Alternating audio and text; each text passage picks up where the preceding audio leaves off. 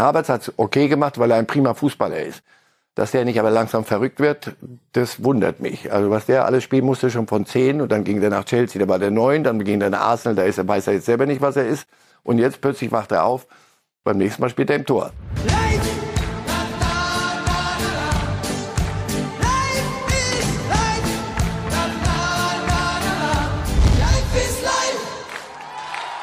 Kaan Ayhan. Kaan yaptı ortayı. Uzak noktada Kenan var. Kenan Yıldız. Kenan gol!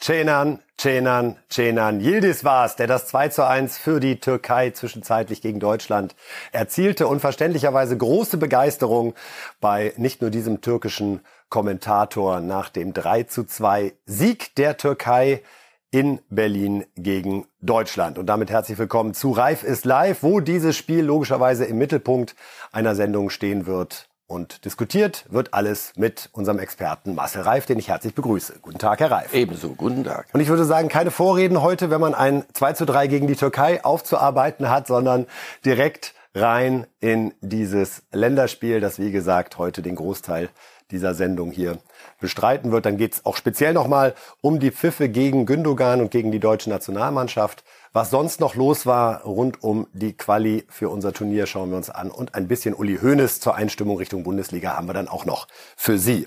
Ja, 2 zu 3 gegen die Türkei und Julian Nagelsmann, der Bundestrainer, mahnte dann aber hinterher, jetzt bitte nicht zu sehr schwarz zu malen. Wir hören mal zu wir können jetzt wieder anfangen, alles schwarz zu malen und äh, alles sch schlecht zu sehen. Das ist, können wir machen. Da werden wir auch nicht weiterkommen als Fußballnation. Euch obliegt es, äh, ist eure freie Entscheidung, aber sinnvoll ist es nicht, wenn wir alles schwarz malen, weil davon werden wir nicht besser.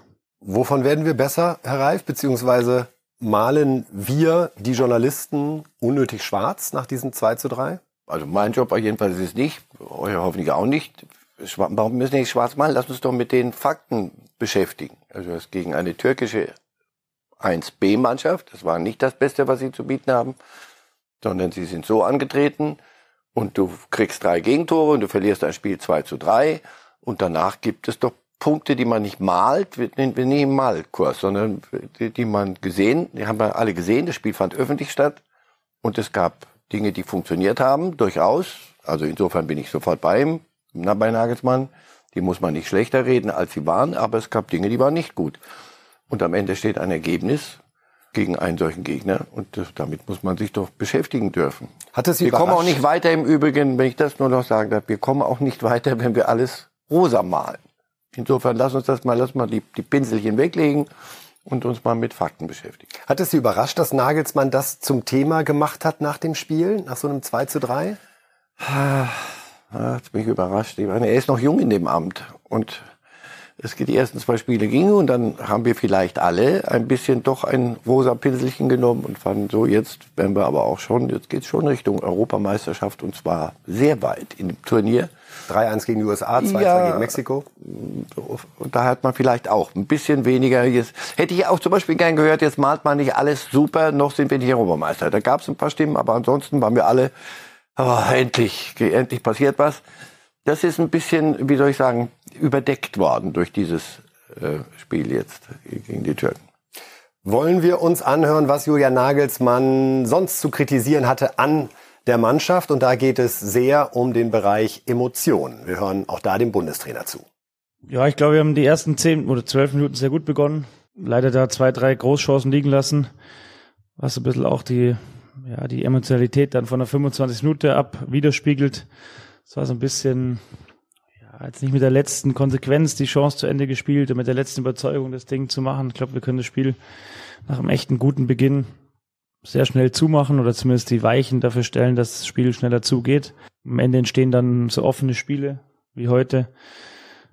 Wenn der Gegner einfach diese Emotionen brutal reinbringt, die waren jetzt fußballerisch nicht besser als wir und haben definitiv auch nicht weniger, äh, nicht mehr Chancen gehabt, sondern eher weniger. Das ist ja immer so, die Taktik ist zweitrangig, ist immer erst so die Emotionen, wenn du da auf 100 Prozent bist, dann kannst du taktisch auch deutlich schlechter sein. Und wenn die Emotionen nicht so bei 100 Prozent sind, äh, dann musst du taktisch brillant sein, um Spiele trotzdem positiv zu gestalten. Offenbar war dann beides nicht ideal, weder die Emotionen noch die Taktik, denn das Ergebnis war ein 2 zu 3. Wie ist das zu erklären, Herr Reif, dass bei einem Heimspiel in Berlin, dem Ort, äh, an dem idealerweise am 14. Juli ein EM-Finale mit deutscher Beteiligung stattfindet, dass da die Mannschaft laut Trainer nicht genug Emotionalität auf den Platz gebracht hat? Auch soweit schon bis ins Turnier rein würde ich nicht gucken. Ganz einfach. Äh, ist doch ein neuer Trainer. Ihr habt doch gerade, ihr seid doch gerade ein Trainer losgeworden, oder nicht? Ich hab, der, von der These gehe ich in meinem Leben nicht mehr ab, fußballerisch. Wenn eine Mannschaft sich von der, wenn ein Trainer gehen musste, Hansi Flick, der hat weder silberne Löffel geklaut, noch ist das ein schlechter Mensch, noch ist das sonst was, sondern da passte was nicht mehr. Und dann hat die, ist der, musste der gehen. So jetzt habt ihr doch jetzt einen neuen, einen Neuanfang, eine neue Chance. Und da fehlt Emotionalität. Das ist mir nicht ganz verständlich. So viel zur Mannschaft. Aber der Job von äh, Julian Nagelsmann ist es auch eben, und da dachten wir doch, jetzt passiert doch ein bisschen was. Wir haben uns so diese Doku angeguckt, dieses äh, All or Nothing oder nur Nothing. Und da haben wir gesagt, boah, wenn du da merkst, wie die Stimmung zwischen Trainer und Mannschaft, das ist alles, ich habe viel reingeheimnist, aber war auch einiges gut, glaube ich, spürbar. Jetzt kommt Julian Nagelsmann, völlig anderer Typ und jetzt geht's zack und zack und alles wird gut und Emotionalität und dann sagt er mir nach so einem Spiel, Emotionalität hat bei einigen gefehlt, das Feuer hat bei einigen gefehlt. Dann ist es ihm nicht gelungen, ihnen das einzuimpfen und dann sollte er sich merken, wer das ist und dann sollte er sagen, pass auf, das ist nicht meine Art Fußball und du bist nicht meine Art Spieler. So würde ich äh, gerne dann irgendwann mal hören. Und Taktik, ja, nochmal, es gab Einstellung, Aufstellung, und über allem so eine Grundsatzentscheidung. An welcher Stelle der EM-Vorbereitung, jetzt geht's dann doch aufs große Ziel, wo stehen wir denn jetzt? Also testen wir oder stabilisieren wir? Stabilität war doch, die hing doch über allem. So, und deswegen, dann spielt Havertz links eher auf der, in, mit einem links defensiv. Und dann denkst du, aber hm, das kann ja eine gute Idee sein, aber ist das der Zeitpunkt? Ist das das Zeichen nach, an die Mannschaft? Pass auf, es ist genug probiert worden, machen wir es kurz. Ende der Durchsage. Alles andere, tolle Ideen können wir dann irgendwann mal wieder, jetzt stabilisieren wir mal. Das war vom Grundsatz her, für, nach meinem Dafürhalten, das falsche Zeichen, auch in die Mannschaft rein. Havertz hat es nicht schlecht gemacht. Er, Nagelsmann hat Weltklasse gemacht. Also bitte, lass, lass uns mit Weltklasse noch ein bisschen vorsichtig sein. Havertz hat es okay gemacht, weil er ein prima Fußballer ist. Dass der nicht aber langsam verrückt wird, das wundert mich. Also was der alles spielen musste, schon von zehn und dann ging der nach Chelsea, da war der neun, dann ging der nach Arsenal, da ist er, weiß er jetzt selber nicht, was er ist. Und jetzt plötzlich wacht er auf, beim nächsten Mal spielt er im Tor, weil sonst kriegt man die, die Ende. Tappt Nagelsmann da gerade in diese Trainerfalle dass einen manchmal so eine Idee packt, wo man sagt, gerade weil sie noch keiner gehabt hat, jetzt zeige ich euch mal hier, was der Harvards noch kann. Denn die Einschätzung aller anderen Beobachter war nicht so positiv wie die von Nagelsmann zu der Leistung von Harvards der hat nach vorne hat, hat er seine Qualitäten, aber wie jämmerlich müssen wir denn besetzt sein, nicht böse sein, aber wie jämmerlich müssen wir denn, ich wusste, dass wir Probleme auf der Außenposition haben, das wissen wir alle, aber wie jämmerlich müssen wir denn besetzt sein, dass Kai Havertz das Problem jetzt lösen muss, da auf links. Da habe ich gedacht, jetzt pass auf, jetzt, welches Zeichen ist das an alle anderen möglichen? Jonathan Tah hat einen guten Rechtsverteidiger gespielt gehabt in den Spielen davor, Henrichs kann, spielt oft genug links, das geht. Und plötzlich ist alles anders. Und dann denkst du, Mensch, aber wir wollten doch stabilisieren und was ist jetzt wieder eine Idee? Ich weiß nicht, ob er in eigene Fallen tappt. Ich, sie, sie, sie versuchen ja immer in die Köpfe von Leuten reinzutreiben. Das weiß ich nicht. Ich weiß nur, was ich gesehen habe. Und das haben wir alle gesehen. Und das ist mir nicht ganz klar. Und dann gab es die Argumentation, wenn wir solche Weltklasse-Spieler haben, auch wie Harvards, dann will ich die versuchen, alle auf den das Platz zu Das lassen wir Ihnen einmal im Originalton so, sagen, wenn das äh, ja. in Ordnung ist, Herr Reif. Julian Nagelsmann nochmal zu der Situation um Kai Havertz auf der linken Seite und seiner Verwendung. Da ist er, der Bundestrainer. Ja, ist auch keine ganz klassische Linksverteidigerposition, sondern eben auch eine eigene Offensive, wenn wir im eigenen Ballbesitz sind. Ähm, er hat Weltklasse gemacht, extrem fleißig, hatte in der ersten Halbzeit, glaube ich, vier Aktionen, die sehr schwer zu verteidigen waren auf der Ballfernseite, hat er gut gelöst, hat ein Tor gemacht, hat offensiv viel bewegt, war sehr viel unterwegs. Ich habe nie, noch nie drüber nachgedacht, warum ein Weltklasse-Spieler jetzt nicht auch mal auf einer anderen Position spielen kann seine Position, bei der er bei Arsenal spielt oder auch bei Leverkusen gespielt oder auch bei Chelsea eher rechts im Mittelfeld ist oder rechts vorne.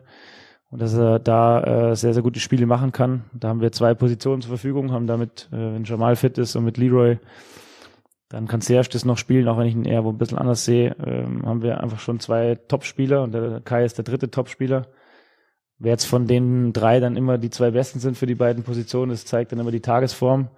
Aber ich habe schon die Idee, dass wir, wenn wir drei Weltklasse-Spieler haben, auch versuchen, drei auf den Platz zu bringen. Oder wenn wir zehn Weltklasse haben, dass auch alle zehn spielen. Und der Kai hat das sensationell gut gemacht. Also Julian Nagelsmann nochmal über die Harvards-Rolle. Herr Reibund, es geht nicht darum, schwarz zu malen, sondern es geht darum, darüber zu reden, was wir gesehen haben und was äh, Julian Nagelsmann hier sagt. Es klingt für mich so, weil Kai Havertz grundsätzlich ein Weltklasse-Spieler ist, muss es einen Platz für ihn in dieser Mannschaft geben. Und wenn in der Offensive keiner frei ist, dann finde anderes. ich einen, der woanders ist, der aber, und das ist halt die Frage, möglicherweise nicht so gut zu ihm passt, wie seine Positionen, auf denen er bisher Weltklasse-Leistungen gezeigt hat. Also er wird immer eine bestimmte Leistung bringen, Havertz. Da bin ich überzeugt von, weil er wirklich ein toller Fußballspieler ist. Unter ein bestimmtes Niveau kann der gar nicht. So, richtig. Das kriegt er nicht hin. Aber ist der, genauso habe ich Nagelsmann verstanden. Und wieder zwischen Zeilen, ich bin langsam überfordert. Einfach, ich höre das, was er sagt. Und wenn er mir sagt, ich habe so viele Weltklasse-Spieler, das passiert einem Nationaltrainer im Übrigen in der Regel, dass er sehr viele sehr gute Spieler hat, nämlich die besten eines Landes. Und der Kader besteht nicht aus elf, sondern wie im Club auch aus 23 Tralala. Und da sind elf die die Besten anderswo sind, denen musst du sagen, oder zwölf, du spielst nicht, der andere spielt. Wenn ich das alles versuchen würde, müssten alle 23 auf dem Platz und dann wäre Ruhe. Das wirst du nicht hinkriegen. Also diese Argumentation kann ich nicht ganz nachvollziehen. Wenn wir 3-0 gewonnen hätten, würden wir jetzt hier freundlicherweise schweigen, Und würden uns verneigen. Verneigen und im Hinterkopf sagen, mein lieber Mann, aber wenn das gut geht, geht, ist das denn die richtige Idee? Aber wir würden es nicht sagen. Also ich zumindest wäre clever genug, den Mund zu halten. Ich hätte ja gar kein Problem damit zu sagen, wenn das sensationell geklappt hätte, das wäre das 3 zu 0 eingetreten, zu sagen, was für ein großartiger Gedanke. Aber da bleibe ich wieder dabei, wenn wir 2 zu 3 gegen die Türkei verlieren zu Hause Ja. und es so gelaufen ist, wie es gelaufen ist, Und war das Havertzens Fehler? Nein, die Tore sind auch sind auf der anderen Seite eher entstanden. Aber nochmal, du fängst an, gehst in diese Woche und hast im Hinterkopf, heute machen wir aber, wir stabilisieren. Und gibst der Mannschaft das Zeichen, im Übrigen wisst ihr, wer die linke Schiene spielt, das spielt Kollege Havertz. Ich weiß nicht, was bei den Spielern vorgeht, aber für mich jedenfalls wäre es nicht das Zeichen so. Es wird nicht mehr getestet, sondern wir machen aus dem Besten, was wir, aus dem, was wir haben, das Beste der Bund hat nicht funktioniert, 3 zu 2 verloren, das lasse ich mir auch nicht ausreden. Wir sind auch nicht beim Eiskunstlaufen in der B-Note. Es geht nicht um äh, super Idee und lass doch mal, sondern Ergebnis. Und Ergebnis war nicht so, dass du sagst, so sollten wir aber fröhlich weitermachen, denn dann wird's nicht fröhlich. Bernd Neuendorf, der DFB-Präsident, war zu Gast in der Lage der Liga hier bei Bild TV am Sonntag und auch da ging es um das Thema Abwehr und die Suche nach der Stabilität. Wir haben ja auch, äh, sagen wir mal, noch klassische Verteidiger auf der Bank. Also ich meine, gestern war noch äh, Raum auf der Bank. Es waren äh, äh, andere Leute, die, ähm, die noch äh, dazustoßen können, die, die man bringen könnte. Und die Diskussion, äh, glaube ich, wird so lange nicht äh, verstummen, solange wir äh, drei Gegentore kriegen äh, in, den, in den Spielen oder gegen Mexiko zwei. Äh, das waren jetzt insgesamt sechs äh, Gegentore schon wieder in den letzten drei Spielen. Das weiß die Mannschaft auch, das ist zu viel. Wie kriegen wir die Stabilität rein? Aber das ist erkannt und Sie haben ja auch gesagt, äh, Sie haben daran gearbeitet. Ich vertraue trotzdem den Trainer, der weiß, was er tut. Der ist mit den Spielern zusammen, der redet mit den Trainern auch äh, außerhalb der Maßnahmen. Und ähm, ja, wir, äh, wir haben vollstes Vertrauen, dass Julian Nagelsmann diese Abwehr stabilisiert. Ich hoffe, dass wir das in Österreich schon sehen. Das hoffen wir natürlich alle. Aber auch interessant, dass der Präsident dem Trainer die Gegentore einmal vorrechnet. Ob Nagelsmann, also ich weiß nicht, wie gut er in Mathematik in der Schule war, aber das kriegt er, glaube ich, auch noch selber hin. Aber ich fand das sehr angenehm, dass, ja, natürlich. dass er da nicht sagt, ja, äh, wir haben Zeit, Zeit, Zeit, sondern hey, drei Spiele, Ja. sechs Gegentore. So wird es bei der Europameisterschaft sicherlich nicht zum ganz großen Erfolg. reichen. Deswegen, das war, das war ein bisschen klarer als das, was ich von Nagelsmann gehört habe nach dem Spiel. Das war eine klare Ansage. Ich muss ihm nichts ansagen, sondern eine klare Analyse und die stimmt. Jetzt ist Nagelsmann in der Falle. Lässt er Harvards morgen wieder spielen und es geht schief, ist man schnell bei der These Dickkopf. Lässt er ihn morgen nicht spielen, hat er möglicherweise selbst das Gefühl auch vor der Mannschaft, dass er zu schnell eine Idee kassiert, die er offenbar mit großer Werf vorgetragen hat und die er ja auch verteidigt hat. Für welche Ausfahrt entscheidet er sich? Für welche Einfahrt sollte er sich Ihrer Meinung nach Ah, entscheiden? nein, ich werde ihm keine Ratschläge geben. Deswegen sind wir zwei ja Klugscheißer hier im Studio und er ist Nationaltrainer. Das, er wollte es aber auch werden. Uns hat man nicht gefragt, sonst hätten wir möglicherweise dieses Problem gehabt. Wir haben aber dieses Problem nicht, aber er hat es. Und es ist entstanden, weil am Ende abgepfiffen wurde und auf der Anzeigentafel stand 2 zu 3. Und deswegen, all diese Fragen sind, äh, Sie haben gerade nicht die Raketenwissenschaft erfunden, sondern Sie stellen ganz normale Fragen, die wir uns alle stellen werden. Und da kann, aus der Ecke kann ich ihn nicht entlassen. Will ich auch nicht, das ist sein Job. Und äh, Neuendorf sagt, wäre schön, wenn das schon gegen Österreich wäre. Nee, Herr Neudorf, das ist ein bisschen wenig. Wenn das gegen Österreich und die werden laufen wie die Irren, weil der, die deutsch-österreichische Freundschaft, die ist, wenn dann Fußball gespielt wird und Ralf Rangnick, der im Übrigen sein Vorgänger, glaube ich, war in Leipzig und dann kommt der junge Himmelstürmer und Ralf Rangnick ist auch mit einem gewissen Selbstbewusstsein gesegnet. In Österreich läuft gerade toll. Also das wird es nicht auf dem Silbertablett geben. Rangnick wird nicht sagen, komm Julian, ich helfe dir jetzt mal, hau uns mal die Kiste voll und lass den Harvards Torwart spielen. Dann hat er alle Positionen durch und wir gucken mal. Sondern wenn das nicht gut ausgeht, aber ich will nicht schwarz malen. Vorsicht, Herr Nagelsmann, bitte, ich male nicht schwarz. Ich sage nur, falls das auch nicht so doll sein sollte, gehen uns die Spiele aus. Denn wir spielen, du kannst in Saarbrücken aus dem Pokal rausfliegen. Wenn du dann am Samstag Dortmund 4-0 weghaust, kann man weiterleben. Wenn du aber jetzt zwei Spiele hast und danach kommt das Christkind und dann lange Zeit nichts, dann werden wir auf dem Gänsebraten und auf dieser Zustand der Nationalmannschaft rumkauen, oder? War das Beste der letzten vier Länderspiele das 2 zu 1 gegen Frankreich? War das so gut? Ja, war, war vom Ergebnis war es gut, von der von der Mitnahme war es gut, von Rudi Völler war gut, aber das war doch noch vorher, oder? Das war vorhin Nagelsmann. So, ah, Sie wollen ganz weit zurück. Nein, einfach nur Nee, in einem die Vergleich. ersten 20 Minuten gestern waren auch gut. Nach der ersten Absolut. Viertelstunde dachte ich, Kameraden, da lass die mal pfeifen, die, die gleich noch dazu, 60.000 ja. anderen und mal gucken, wie, wie, wie das, mal sehen, wie lange die pfeifen, wenn das so weitergeht. Und wenn, dann pfeifen sie die eigenen Leute aus. Also das war, das war sehr gut. Und danach war es nicht gut. Und da frage ich mich, warum passiert das? Was, was ist da? Ein taktisches Thema, das auch seit der Niederlage gegen die Türkei diskutiert wird, ist die Frage, ob das mit Kimmich und Gündogan gemeinsam im zentralen Mittelfeld so funktionieren kann. Denn gegen die Türkei hat es nicht funktioniert. Auch dazu einmal Bundestrainer Nagelsmann, der einen, wie ich finde, sehr angenehm offenen Konkurrenzkampf anfacht mit diesen Aussagen. Ich halte äh, von beiden extrem viel. Das ist äh, das Allerwichtigste. Natürlich müssen wir immer ein bisschen gucken, was der Gegner uns anbietet und was, was auch das Spiel wahrscheinlich verlangt. Das ist äh, niemals despektierlich irgendeinem Spieler gegenüber. Ich habe schon mal gesagt, es ist keiner gesetzt, sondern jeder ist eingeladen, sein Bestes zu geben und äh, demnach stelle ich auf. Wenn ich irgendeinem Spieler einen Freifahrtschein gebe, sehe ich die Sinnhaftigkeit nicht dahinter. Das heißt, generell haben alle Vertrauen, deswegen lade ich sie ein, sonst wären sie nicht dabei. Und dann muss jeder sich zerreißen äh, und dann müssen wir schauen, dass diese Mischung aus sich zerreißen und Passung zum Gegner gut funktioniert und dann werden wir da hoffentlich auch die richtige Entscheidung treffen. Thomas Tuchel hat neulich nochmal klargestellt, im übertragenen Sinne, Kimmich spielt immer bei Bayern. Klang das für Sie so, als wenn tatsächlich auch Gündogan und Kimmich sich noch beweisen müssen oder möglicherweise sogar einer von beiden, beim Kapitän Gündogan vermutlich etwas unwahrscheinlicher, sich gegen Österreich auf der Bank wiederfindet?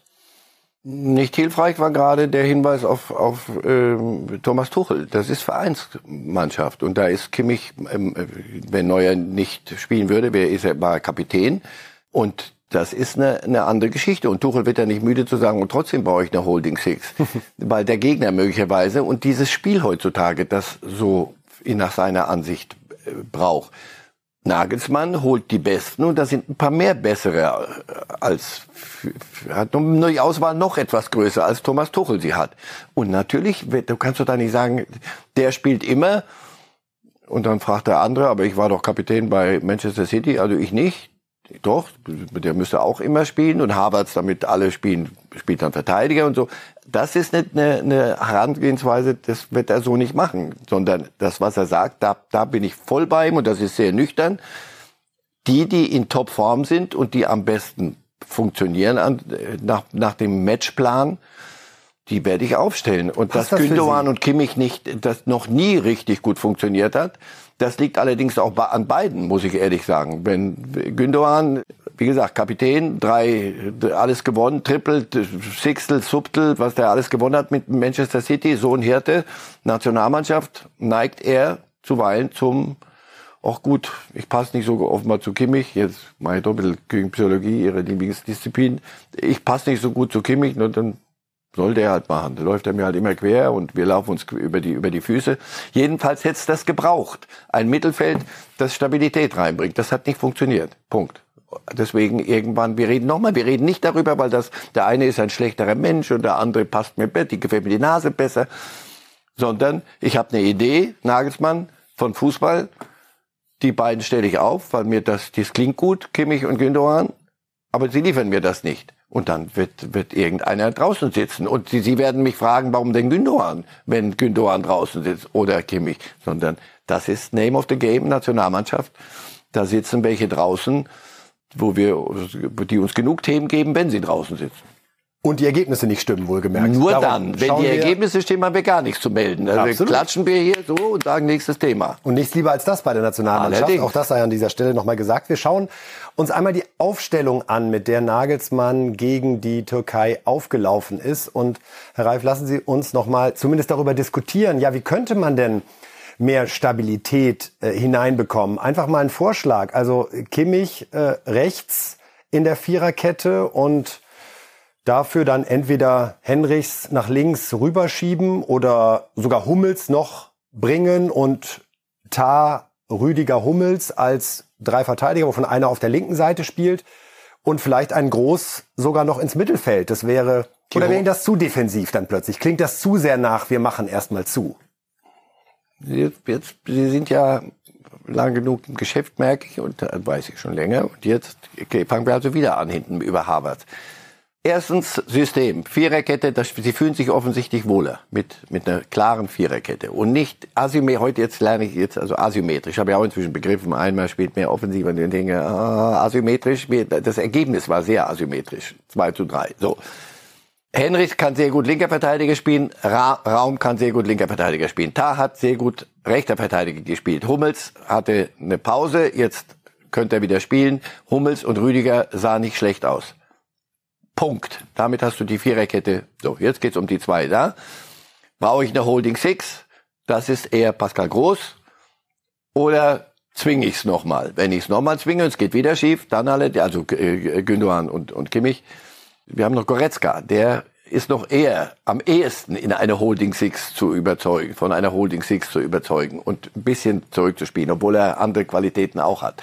Und da vorne ist kein Thema. Da müssen wir uns jetzt weiter keinen Kopf wir machen. Da vorne können die machen, was sie wollen. Das, das, das, das, deswegen verlierst du die Spiele nicht. Tore kriegst- schießen wir ja auch, das Wollte muss man ich- sagen. Eben. Sieben Wir Tore. kassieren drei Stück. In den drei Spielen ist ein So. Schnitt, mit dem man erstmal arbeiten kann. Das ist, wenn wir so gesegnet wären hinten wie, wie, wie vorne, wäre alles gut.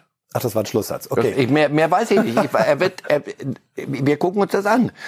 Wir können nur darauf hinweisen und daran, dass, da ist nichts zu interpretieren. Das ist das letzte Spiel in diesem Kalenderjahr. Habe ich das richtig verstanden für diese Nationalmannschaft? Und danach gibt's längere Zeit nichts und dann kommen die Vorbereit, die zwei Vorbereitungen. Vermutlich gegen Holland und Frankreich. Ja, Also Harvards gegen Mbappé oder Coman ist was, was mir große Sorgen bereitet in Sachen Vorstellung.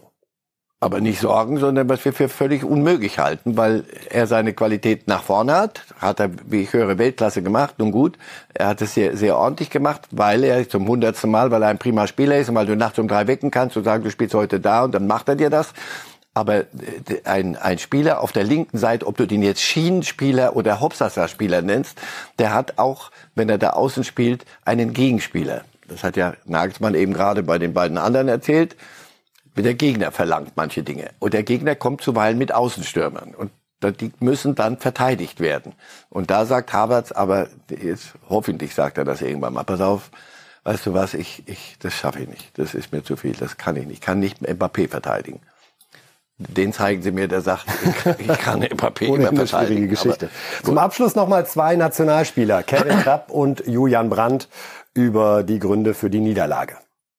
Ja, natürlich erstmal enttäuschend. Ähm, nach einer Niederlage, die sicherlich auch vermeidbar gewesen wäre, aber ähm, wollen nicht vom Rückschlag reden. Wir haben Dinge, die wir noch verbessern müssen, das ist klar. Ich glaube, dass wir, wenn wir zwei Tore schießen, gerade auch zu Hause, dass wir ähm, solche Spiele gewinnen müssen, dass wir es einfach abstellen müssen, so leichtfertig Tore zu kassieren. Also es war dann am Ende schon so, dass gut unabhängig vom Elfmeter, dass es einfach zu einfach war.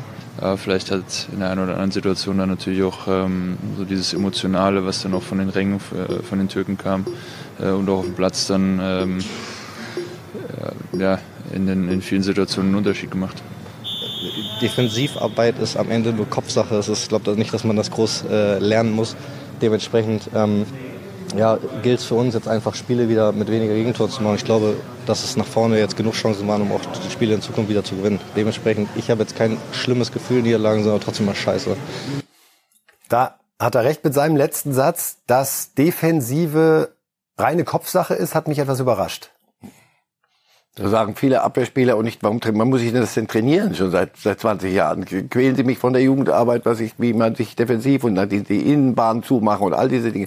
Also ein paar Dinge muss man schon lernen, handwerklich, glaube ich, und immer wieder im Kopf haben. B, aber was er meint ist, ist Havertz, ist Havertz ein Abwehrspieler? Hat er im Kopf, ich kann Abwehr oder hat er andere Dinge im Kopf? Das, das war vielleicht deutlicher, als wir, als wir, als wir denken. Sehr deutlich. Und damit sind wir beim nächsten Thema. Nur das, was Trapp dann aufgemacht Ich glaube, jetzt gehen wir, gehen wir dazu. Aber wenn ich das höre, wegen die Emotionalität, die die anderen reingebracht haben, da bringen halt selber Emotionalität rein, oder? Ich erwarte auch von einem Fußballspieler der Nationalmannschaft, dass ihm völlig egal ist, was auf der Tribüne passiert. Nee. Und es gab andere Spieler, und Oliver Kahn hat gesagt, ich fand das super, wenn da 70.000... Ohne Pfiffe war schwierig, 70 hat er immer gesagt. Es gibt mir nur Türken. Die sollen mich pfeifen, die sollen Bananen werfen, die sollen alles machen. Dadurch werde ich zum Welttorhüter sagte Kahn ja auch, das war für ihn das Schwierigste nach der WM 2002, als er plötzlich in allen Stadien als Held gefeiert wurde Furchtbar. und er gar nicht mehr wusste, wie er sich jetzt in die Stimmung Aber ich bringen bin soll. Doch immer noch Oliver Kahn. Was, bin doch euer was ich denn falsch gemacht? Ich brauche das. So, die Pfiffe sind gerade schon angeklungen im wahrsten Sinne des Wortes, liebe Fußballfans. Äh, Wir haben auch jetzt am Samstag wieder festgestellt, dass es beim Fußball schon lange nicht mehr nur um Fußball geht, sondern eben auch um die Frage, ja, und ich überspitze es mal, dürfen Fans der türkischen Nationalmannschaft eine deutsche Nationalmannschaft auspfeifen, wenn sie selbst hier in diesem Land leben? Das war so die Debatte, die teilweise losgetreten wurde. Herr Reif, haben Sie irgendein Störgefühl gehabt bei den Pfiffen während des Spiels? Und eins möchte ich noch ausdrücklich sagen, ich war selbst im Stadion, bei der Nationalhymne war nichts zu hören. Es So. gab zwei, drei ganz vereinzelte Pfiffe, das ist bei Weil es 74.000 Idioten aber auch okay. auf dieser Welt geben soll. Aber bei den, bei beiden Nationalhymnen, oh, bei beiden Nationalhymnen ganz ausdrücklich war Respekt in beide Richtungen eindeutig hörbar, weil das war alles im Rahmen. Und dann war es so, dass während des Spiels die türkischen Fans sehr stark gepfiffen haben und gerade wenn Gündogan an den Ball kam, das dann doch noch mal zu einem Orkan anschwoll. Aber erst einmal die grundsätzliche Frage. Haben Sie gezuckt? Dass so viele Türken da waren und so wenig Deutsche im Vergleich, das hab, da habe ich ein bisschen gezuckt. Der spielt doch deutsche Nationalmannschaft. Die Tickets waren doch für alle zu haben. Dann habe ich, wollte ich, da habe ich ein bisschen leicht den Kopf geschüttelt und dachte ich, pass auf, bevor du dich jetzt aufmandelst und die Diskussion, die mir ein bisschen in die falsche Richtung äh, jetzt im Nachhinein auch geht, wir erinnern uns an die Frankfurter Eintracht, die bei ihrer grandiosen Europa League, glaube ich, Kampagne in Barcelona spielte. Und die, da ist es den Frankfurter Fans gelungen, weil die Barcelona-Fans sagten, "Ah, wir spielen doch eigentlich nur gegen Real Madrid, der Rest ist nicht so furchtbar wichtig, ach komm. Und ach, lasst doch die, heute gehen wir nicht hin. Und die Frankfurter kauften alle Karten auf und kriegten das irgendwie geregelt und machten Nou Camp zu einem Frankfurter Stadion. Da haben wir alle gesagt, ach wie toll. War das nicht toll? Deswegen Vorsicht jetzt mit hier Ding. Die haben die Karten nicht gestohlen, die haben sie Deutschen nicht unterm Bett weggezogen, sondern sie haben sie sich besorgt. Die Karten waren für alle zu haben. Also, damit muss man sehr gut leben können. Bei der Nationalhymne, wo es um Benehmen geht, hat man sich benommen. Punkt. Gündogan permanent auspfeifen, das ist mir ein bisschen viel. Aber das soll es schon gegeben haben. Das ein das Spiel, das dann irgendwelche verschmähte Liebe und der könnte Weil er auch die Möglichkeit gehabt hätte, sich für die türkische Türkei zu entscheiden und dass er ein ungewöhnlich guter Fußballspieler ist und Manchester City und das alles, den hätten sie gerne in, in einem roten Trikot gehabt, haben sie aber nicht. Er leidet auch nicht so. Er, der, der hat schon ein paar Pfiffe gehört. Also wenn er mit Manchester City irgendwo hinkommt, stehen die Leute auch nicht alle auf beim Gegner und, und sagen, oh Gündogan kommt, lass uns verneigen, sondern so. das war mir zu viel, ja. Aber wir sind in einem Fußballstadion. Da gehe ich ein bisschen mit einem anderen Raster dran als möglicherweise bei mir am, am Esstisch. Ist das dann auch ein Beispiel in der extremen Zuspitzung, wie wir den Fußball manchmal überfordern? Also ja. ich habe so Argumente gehört wie äh, daran zeigt sich misslungene Integration, wenn äh, türkische Fans, die in Deutschland leben, die deutsche Nationalmannschaft Macht das nicht. Ehrlich, das ist mir, das ist alle, immer. Ich bin der größte Skeptiker, wenn es darum geht, den Fußball aufzupumpen und der soll gut. Fußball ist immer das Abbild der Gesellschaft und spielt in dieser Gesellschaft und es passiert alles hier. Aber mach, mach mal langsam. Es ist banal. Also die kommen, die Tickets sind zu haben. Welche Integration? Was sollen sie, was hätten sie denn machen sollen? Jedes deutsche Tor wenn du Fan der Ding bist, bist du Fan deiner eigenen Mannschaft und dann benimmst du dich wie gesagt, bei mir zu Hause am Esstisch hoffentlich anders als in einem Fußballstadion. Es gibt dann Grenzen. Wenn die Hymne dann ausgepfiffen worden wäre, da hätte ich gesagt, siehst du, das ist ungehörig und das passt mir nicht. Den, mit dem Rest muss ich genauso leben, sonst kann ich nochmal, ich habe das Beispiel von Frankfurt eben erzählt. Wir können nicht hier stehen und sagen, boah, war das nicht toll, wie die das hingekriegt haben, die Frankfurter auf dem Weg durch Europa, wie die toll die das machen. Am nächsten Tag, wissen Sie, was in Barcelona los war, im Club und was die Leute jetzt, die haben das ganze Ticketing-System verändert nach diesem Spiel. Äh, die gesagt haben, das passiert aber nicht nochmal. Wir spielen hier zu Hause, da haben wir ein Heimspiel hoffentlich. Das haben wir hier was, nicht hinkriegt, aus welchen Gründen auch immer. Was sagt das über das Verhältnis, das aktuelle der deutschen Fans zu ihrer Nationalmannschaft aus, dass man sich so ein Heimspiel aus der Hand nehmen lässt? Nicht so gut offensichtlich, wie wir nach dem USA und der, nach der USA und, und Reise Frank und dem Mexiko-Spiel gedacht haben. Frankreich-Spiel vor allem. Ja. ja, da dachten wir, jetzt ist alles aber auch sofort wieder Friede froh sind. Offensichtlich nicht so gut, sonst hätte dieses Spiel das ja nicht unlustig war. Türkei war, war mal jahrelang wirklich ein B-C-Gegner. Jetzt haben sie sich für die EM qualifiziert. Das hatte doch was. Und also das und da kriegst du das Olympiastadion nicht mal zu, zur Hälfte äh, voll. Niemand hat Karten gestohlen, ja? Also Vorsicht. Die Türken haben keine Karten gestohlen, das türkische Publikum. Die haben sie gekauft, die waren für alle, für sie und für mich und für jeden zu haben. Und was ich besonders schön finde, das sind Bilder, die uns heute Morgen erreicht haben. Ähm, auch finde ich einfach eine tolle Aktion der äh, Nationalmannschaft, die als sie gestern Abend die Hauptstadt dann äh, verlassen hat, um sich äh, langsam Richtung Wien zum nächsten Länderspiel aufzumachen, haben sie nochmal gestoppt in der Yorkstraße beim Dönerladen von Hisar. Und da sehen wir Gündogan, wir sehen Füllkrug, Sané begrüßt per Handschlag. Die Leute, die da waren, die wussten gar nicht, wie ihnen geschah, als plötzlich der Bus hielt. Und da hat man sich noch einen schönen Döner gegönnt und plötzlich nochmal gezeigt, ja, es war eine große sportliche Rivalität und hier äh, ein schönes Beisammensein der Dönerfrieden von Berlin, Herr Reif. Können wir so einen Schlussstrich unter das Thema ziehen? Ja, und die Integrationsdebatte in diesem Lande ähm, ist eine sehr, sehr wichtige, aber da taugt dieses Spiel nicht. Bitte nicht. Nicht zu viel aufpumpen, sonst gebe ich auf. Und wer weiß, vielleicht überraschen uns ja die Deutschen in Österreich und wir haben am Dienstag ein Heimspiel in Wien? Spätestens jetzt haben sie alle Österreicher und die gehen wieder gern ins Prater. Gar nicht so lange her. Da hätten wir dort, da, wär, wär, da hättest du zehn Österreicher gehabt. Der Rest wäre alles kommt, kam von den anderen. Uns blieb quälend leer, das Happelstadion. Jetzt sind sie qualifiziert. Fußball ist wieder ein Thema. Ein Deutscher, Ralf Rangnick, ein Piefke hat es ihnen hat mit ermöglicht. Die kommen gerne ins Stadion. Und wenn es gegen die Deutschen geht, also nehmen wir das wirklich, darüber reden am Freitag, äh, am Donnerstag. Bin wirklich gespannt, wie die ja. Österreicher dieses Spiel machen, es was gibt, sie uns vormachen. Es gibt, das muss man sagen, eine angenehmere Konstellation für die deutsche Nationalmannschaft, als jetzt in Wien gegen Österreich und Sorry, ja. Ralf Rangnick antreten zu müssen. Aber auch das ist dann genau die Chance, dort zu zeigen, dass wir besser sind, als das jetzt gegen die Türkei zu sehen war. Jetzt schauen wir auf die Mannschaften, die sich qualifiziert haben für die Europameisterschaft 2024, während wir uns in ja, Testspiel ist ein Begriff, den Marcel Reif nicht so mag. Freundschaftsspiele gibt's irgendwie nicht mehr. Also sagen wir mal, in Nicht-Quali-Spielen mhm. gegen äh, die Türkei und Österreich versuchen, mussten die anderen ja richtig ran. So, wen haben wir schon dabei 2024? Deutschland, Türkei, Spanien, Belgien, Schottland, Portugal, Frankreich, Österreich, Ungarn, Slowakei, Holland, England, Albanien, Serbien, Dänemark, Schweiz und Rumänien. Die Rumänen haben Israel geschlagen und insofern leider keine Chance mehr, dass unsere israelischen Freunde hier bei der Europameisterschaft dabei sind. Ein Ergebnis dieses Wochenendes war das 14 zu 0 der Franzosen gegen Gibraltar und wir haben mal die Kabinenansprache in der Halbzeitpause von Deschamps für Sie. Da stand es 7 zu 0 und da sieht man, dass da noch einer richtig gierig war. Même application de la part de tout le monde. Il y a un record, c'est 10 si vous voulez. Vous pouvez même l'exploser après, plus il est long, plus il est... Vous, vous freinez pas les gars. C'est respecté aussi. Was sagt das über die Einstellung und den Geist gerade bei den Franzosen aus, wenn die beim 7 zu 0 zur Halbzeit sagen, denkt dran, der Rekord Frankreich, höchster Länderspielsieg, ist ein 10 zu 0. Und Klammer auf, der höchste Sieg in der EM-Quali war bisher ein 13 zu 0 der Deutschen, man mag es kaum glauben, gegen San Marino 2006. Ja, deswegen zählen sie auch zu den Favoriten, dass sie solche Spiele so nee, seriös ist das nicht.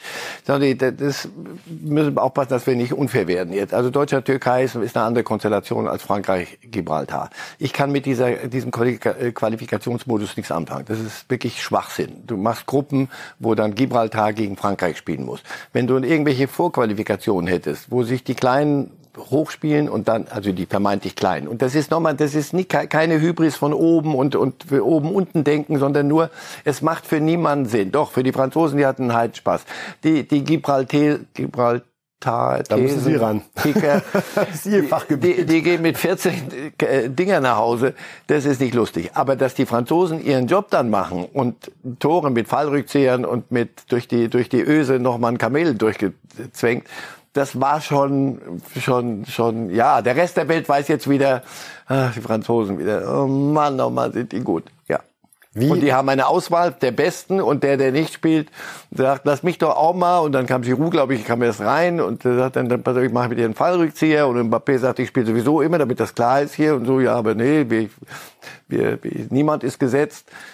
Die haben Konkurrenz und die haben Spaß aber äh, es ist was anderes wirklich, nicht kein Quervergleich rüber jetzt zu dem Türkei-Spiel der Deutschen. Ja, dass die hatten, Deschamps verlangt Feuer und Einsatz und Spaß, den wir dann plötzlich nicht hatten, wie ich von den Spielern höre. Oder bei einigen nicht. Absolut. Die Spanier sind entsetzt, weil Gavi. der 19-jährige Gavi sich schwer verletzt hat, vermutlich Kreuzbandriss, EM in Gefahr beim 3-2 gegen Georgien. Wie sehr schwächt das die Spanier? Da sehen Sie, wie gut dieser Gavi ist mit 19 Jahren. Das, das, das der, der Thema ist normal, dass so 19-Jährigen herum am nächsten 17-Jährigen. Sie haben eine große Auswahl, aber Gavi ist ein Jahrzehntspieler. Also deswegen, das, der wird die EM nicht spielen. Also wenn es ein Kreuzbandriss ist, das wird, werden sie nicht hinkriegen, glaube ich. Das tut mir leid für den Jungen erstmal und, und auch für die EM. Ich möchte die Spanier in Bestbesetzung sehen und da das, das schwächt sie, ja. Das, und wie gesagt, das spricht, zeigt Ihnen, wie wichtig dieser Junge schon mit 19 ist, wenn wir so darüber reden. Also nicht wir, aber die Spanier. Weil Sie es gerade sagen, wir wünschen uns, dass möglichst alle Superstars hier in Deutschland bei der Europameisterschaft dabei sind. Haaland hat halt den falschen Pass. Norwegen definitiv nicht dabei, stattdessen Spanien und Schottland. Wie schwer, glauben Sie, fällt ihm das, sich damit zu arrangieren, dass er als einer der Top 3 Fußballer der Welt, vermutlich auch in den nächsten zehn Jahren, bei Turnieren, gut, eine WM demnächst mit 48 Mannschaften, ähm, da ist auch Norwegen das zuzutrauen. Wie, wie geht man als Weltklasse-Spieler damit um, wenn dieses Nationalmannschaftsthema immer so ein, ja doch Leidensthema ist? Auch da hat man hoffentlich erwachsene Menschen, die sagen, guck mal, es gab George Best, war einer der besten Fußballspieler der Welt, war Nordire. Das war, hat nicht funktioniert. Ibrahimovic. Ibrahimovic ist Schwede, was, wie lange, wie oft war der dabei? Du, damit musst du leben. Die, die Gegner von Manchester City, die jetzt, die wissen, das ist nicht gut. Die das ist, aus. Das ist nicht gut, weil er hat jetzt bis zum nächsten Sommer hat er Zeit, sich seinen Frust wegzuballern. Jede Woche, jede Woche Champions League und, und, und Liga. Der wird seine Wut darüber schon, kann man davon ausgehen, ummünzen in Ergebnisse, die dem Gegner nicht gefallen werden. Jetzt schauen wir noch einmal nach Afrika. Dort wird schon WM-Qualifikation gespielt und Ägypten gegen Sierra Leone ist jetzt an sich keine Partie, der wir große Aufmerksamkeit widmen. Doch leider kam es am Ende zu einem Plattsturm einiger Krimineller, muss man sagen. Die Ordner in Gelb kommen hier sehr, sehr schnell ähm, und äh, ja, lassen da auch den einen Übeltäter spüren. Aber man sieht im Hintergrund jemanden heranrennen, der versucht, Salah zu schlagen. Läuft jetzt links im Bild wieder weg. Also das hätte äh, richtig böse enden können. Salah steht da bewusst unbeteiligt und jetzt sieht man eingekreist, wie vom rechten Rand jemand mit klarem Ziel Salah kommt und dann erst im letzten Moment dort abgewehrt werden kann. Unter Schutz der Militärpolizei verließ die ägyptische Mannschaft, verließ Salah dann den Platz. Wie kann sowas immer noch passieren, Herr Reif? Zum Kotzen, ja. Wenn du äh, musste wieder Gitter machen. Wir, wir hatten früher gab es Gitter rund um den Platz, da haben wir gesagt, Mensch, wie sieht denn das aus? Dann haben die Engländer uns vorgeführt, wie man das wieder ändern kann. Und heute sitzt du in Liverpool, sitzen die wieder praktisch auf selber Höhe wie, wie der Platz und alle und wie im richtigen Leben benehmen. Und wenn du davon ausgehen musst, du hast zu viele Kriminelle, die ins Stadion wollen, dann musst du sie einsperren. Und jetzt müsstest du die, die müsstest du hoffentlich dingfest machen. Weil also, solche Bilder, da weiß ich nicht. Da möchte ich äh, mit Fußball dann plötzlich wieder nichts mehr zu tun haben. Jetzt schauen wir noch mal kurz auf die Bundesliga zum Abschluss der heutigen Reif ist Live-Sendung. Uli Hoeneß äh, war im Interview mit der geschätzten Kollegin Monika Lierhaus für RTL ist in der vergangenen Woche ausgestrahlt worden und da ging es nochmal um die Rolle Sportvorstand und damit logischerweise auch um Max Eberl. Wir holen uns die Aussagen von Uli Hoeneß nochmal kurz dazu, wo deutlich wird, tja, was wird da deutlich? Also, ich zitiere Uli Hoeneß. Er, Max Eberl, hat mir gesagt, dass er sich dort in Leipzig nicht so wohl gefühlt hat und dass die Chemie einfach nicht gestimmt hat. Wir haben gesagt, dass wir im Bereich Sportvorstand in den nächsten drei, vier, fünf, sechs Monaten wahrscheinlich einen Mann einstellen werden. Und dann schauen wir mal, ob das der Max sein wird oder jemand anderes. Ihre Meinung steht ja fest? Ja. Es wird der Max sein. Ja, ja, einfach, einfach ja. ja. Und Sie glauben auch weiterhin, der FC Bayern braucht neben einem Sportdirektor Freund, der, so ist mein Eindruck gerade, auch öffentlich mehr in die Offensive geht, weiter auch einen Sportvorstand? Freund ist, so wie ich ihn erlebe, einer, der macht und sich um die Dinge konkret kümmert, Tagesgeschäft. Uli Hoeneß wird diese Interviews, denke ich mal, nicht mehr ewig führen, sondern möchte, soll ja doch auch, die haben ja schon mal probiert, er und Rummenigge, sich ein bisschen zurückzunehmen. Und wenn ein Uli Hoeneß sich zurücknimmt dann und nicht mehr diese Interviews führt, muss sie ein anderer führen. Und das ist, glaube ich, nicht Freund, sondern da brauchst du einen drüber, einen Sportvorstand. Und deswegen glaube ich schon, dass Eberl kommen wird, weil er der Richtige ist und weil die Bayern ihn auch brauchen. Und Sie sehen da die Rolle Sportvorstand auch sehr stark in der Rolle, Lautsprecher klingt mir jetzt so, als wenn es zu platt wäre, aber jemand, der den Gesicht Verein repräsentiert. Ja, ja. und dessen Wort Gewicht hat und der sich auch darauf teilweise konzentrieren kann, zu überlegen, hey, wie kann ich jetzt den Trainer am besten schützen, wenn Yes. eine Debatte aufkommt, die mir nicht passt? Yes. Wie gestalten wir Gerüchte um folgenden Transfer, der möglicherweise ansteht? Wo, wo machen wir ein bisschen eine Nebelkerze, damit wir hier im Studio nicht dauernd das zerlabern? Trauen Sie das Max Eberl schon zu, dass er so die... Ja, ja, aber hör auf, der ist so lange im Geschäft, der kennt jeden, jeden Ja, aber Trick. Gladbach war schon was anderes, als wenn man bei Bayern... Da hat Meinen man Sie, nichts auf der Schule? Naht, auf, na, in Gladbach. Irgendwann mal musste der auf der Glatze, sollte der auf der Glatze Locken drehen. Aber was so den Umgang Öffentlichkeit betrifft, also was wir gerade so dieses äh, PR gestalten, wann Abteilung Attacke, wann The Trend is your friend, wann antizyklisch, all das, was Uli Hoeneß uns in den letzten Jahrzehnten an Strategien mit auf den Weg gegeben hat. Clever genug, ist er intelligent genug, ist er lang genug im Geschäft, ist er und er kann ja immer zum Tegernsee fahren und wenn er gar nicht mehr weiter weiß, wird Uli Hoeneß nicht mit der mit seiner Meinung zurückhalten und mit dem guten Ratschlag. Ja, ja, das wird schon passen. Wir holen uns das äh, zweite Zitat von Uli Hoeneß auch nochmal aus der äh, Runde mit Monika Lierhaus dazu. Da sagt er selbst nämlich auch nochmal ganz klar, was Marcel Reif gerade vorweggenommen hat. Uli Hoeneß also sagt, Karl-Heinz, Rummenigge und ich haben nicht vor, noch eine zweite Transferperiode richtig zu machen. Damit ist also der Sommer gemeint. Wenn unser Rat gesucht wird, werden wir ihn zur Verfügung stellen. Aber wir werden nicht dreimal die Woche hier sein, um die Dinge zu besprechen. Aber zweimal. Und ich erwarte, dass derjenige, der es zu entscheiden hat, ab und zu nochmal So, den am Weg findet. Tegernsee. Das dritte Mal ist dann am Tegernsee. Also, das ist doch die, die große Kunst. Das ging krachend schief mit Kahn und Salihamidzic letztlich. Und dann mussten sie wieder in, ins Geschirr. Und jetzt Das wird der nächste hoffentlich taugliche Versuch, den Stab weiterzugeben an die nächste Generation. Aber so wie ich Uli Hoeneß kenne, so wird er sein Leben nicht weiterführen am Ende seinen Ruhestand, sondern er wird schon unruhig sein. Und dagegen dass er, haben wir ja dass er für Unruhe sorgt, haben Sie gerade gedacht, nicht ich, aber dass er unruhig sein wird. Die Transferperiode der Bayern jetzt im Januar, bei der Max Eberl noch keine Rolle spielen wird, soweit wir wissen, wird geprägt sein von dieser Holding Six Diskussion, äh, ganz ohne Zweifel. Der Pascal Groß, über den wir vorhin gesprochen haben, und so schließt sich vielleicht zum Ende der Sendung ein wenig der Kreis, wäre das nicht auch jemand, der in das Bayern-Profil passt, von Brighton Hafen Albion, dazu noch deutscher Nationalspieler, dann auch gerade in dieser Konstellation mit Kimmich Goretzka da zu unterstützen, wovon auch wieder Julian Nagelsmann bei der Nationalelf profitieren könnte. Ist das möglicherweise sogar eine naheliegendere Lösung als der Palinha. Palinha, der Portugiese? Ist Groß besser als Leimer? Das werden Sie sich. Wenn Sie, wenn Sie dieses Ist Palinha besser als Leimer? noch mal eine andere Kategorie, glaube ich schon. Ja? Ja, ja glaube ich schon. Zumindest äh, eher eher nachzuvollziehen als äh, Groß und Leimer. Weil er noch ein bisschen komplexer in seiner Anlage ist? Ja, noch, noch, ich will Leimer nichts wegnehmen. Der entwickelt sich gerade hoffentlich zum, zu dem Leimer, der, der bei Leipzig war und hat, lässt gerade mal so ein bisschen die Hemmungen fallen, habe ich den Eindruck. Die, oh, ich bin bei Bayern, ist eine andere Welt, uiuiui. Ich glaube, dass er jetzt langsam kommt. Vielleicht äh, überraschen sie uns wirklich und sagen, pass auf, wir, wir geben keine 70 Millionen. Denn Fulham wird sagen, ihr braucht das so dringend, es hat sich nichts geändert. Und jetzt Kamerad. doch noch wir dringender. ein bisschen was drauflegen. Ja, ähm, mit eurer verdammten Holding Six, da könnt ihr lange warten. So. Möglicherweise ist, ist Leimer bis dahin so stabil, dass, dass das Thema weg ist. Aber Groß macht das prima, aber ich sehe ihn nicht in einer anderen Kategorie als Leimer.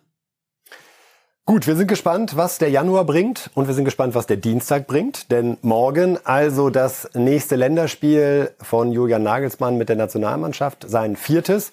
Und wir alle hoffen, dass er da weitermacht, wo er speziell äh, bei der USA-Reise aufgehört hatte. Besonders das erste Match gegen die Amerikaner war sicherlich das Beste unter seiner Amtszeit. Ob Harvard wieder links spielt, Herr Reif? Ich glaube ja. Was glauben Sie? Ganz am Ende, weil wir keine Tipps haben heute. Machen wir die Aufstellungstipps. Ich glaube nein. Sie glauben nein. Ich glaube nein.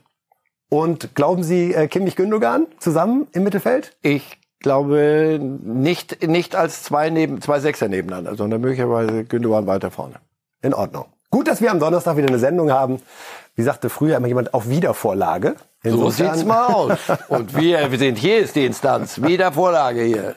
Diesmal, Marcel Reif hat es schon gesagt, in dieser Woche ausnahmsweise am Donnerstag statt am Freitag, also Donnerstag 10.30 Uhr, ein bisschen näher dran an dem Länderspiel in Österreich, an dem jetzt viel hängt und wo wir wirklich von Herzen hoffen, dass die deutsche Nationalmannschaft uns allen ja wieder etwas mehr Schwung Richtung Europameisterschaft mitgibt. Also viel Erfolg der Mannschaft, viel Erfolg dem Trainerteam und dann feiern wir das sehr gerne, ohne rosa zu malen, am Donnerstag bei Reif ist live ab. Bis dahin, danke Herr Reif, danke Ihnen fürs Zuhören. Bis dahin.